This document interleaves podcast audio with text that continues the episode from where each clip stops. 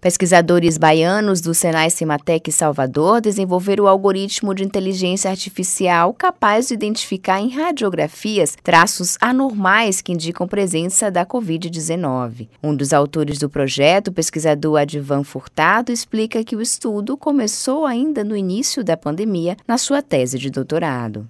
Então, aqui no Senai Cimatec, a gente começou a trabalhar com série de pesquisas relacionadas à Covid, justamente quando a pandemia surgiu. E por conta disso, nós submetemos uma proposta, um edital apoiado pela BDI, pelo Senado Nacional, junto com a empresa Repsol Sinopec Brasil. Isso permitiu que a gente começasse a montar um time de, de pesquisa relacionado ao tema de utilização de inteligência artificial no suporte diagnóstico de Covid. A gente trabalhou durante três meses nesse projeto, alocando a série de computadores e pessoas, mas esse projeto terminou e eu acabei continuando a pesquisa junto com o Dr. Eric Esperandi, o Dr. Roberto Badaró, o Dr. Thiago Maia e o Dr. Leandro Corrêa, na linha de desenvolvimento do algoritmo permitisse, através dos exames de raio-x, é, inicialmente, é, dar um suporte diagnóstico para o médico para saber se ele tem ou não tem uma indicação de Covid. O pesquisador explica ainda que o algoritmo pode ser utilizado para dar suporte a um diagnóstico mais rápido da doença, auxiliando no tratamento precoce e evitando pneumonias causadas pelo vírus.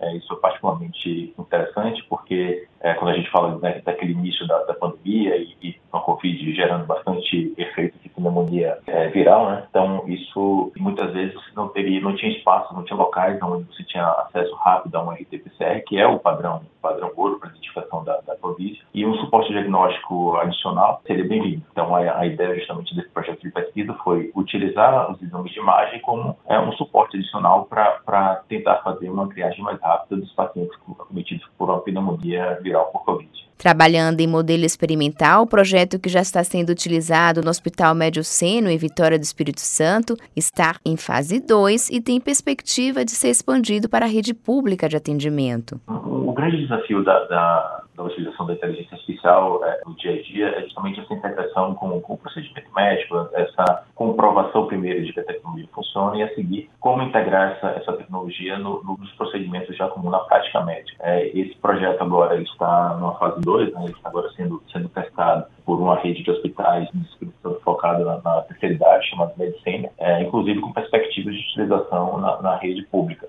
Nesse momento, o que está sendo analisado é justamente isso, a integração do sistema com os sistemas de imagem do, dos hospitais e como é que os médicos podem é, se utilizar dessa tecnologia para acelerar o seu processo da melhor qualidade do seu processo diagnóstico. O algoritmo foi desenvolvido no Senai Cimatec da capital baiana. Mais de 50 mil imagens de raio-x e 6 mil imagens de resultados de exames positivos e negativos para a Covid-19 foram processados no Centro de Supercomputação para obter os dados que dão suporte à ferramenta. Nós utilizamos uma tecnologia de ponta, porque quando a gente trabalha com é, preparação dessa inteligência artificial, ele envolve coletar uma quantidade muito grande de exames laudados e, com base nesses exames, treinar essa inteligência artificial para que ela tome a decisão correta. Nós trabalhamos nos projetos com mais de 55 mil imagens de raio-x, com mais de 6 mil exames de tomografia computadorizada, e isso gera uma quantidade muito grande de dados. Para processar esses dados, a gente precisou trabalhar com o Centro de Supercomputação e Inovação Industrial do Senado Cimatec. E no centro, é, para que a gente conseguisse tirar a maior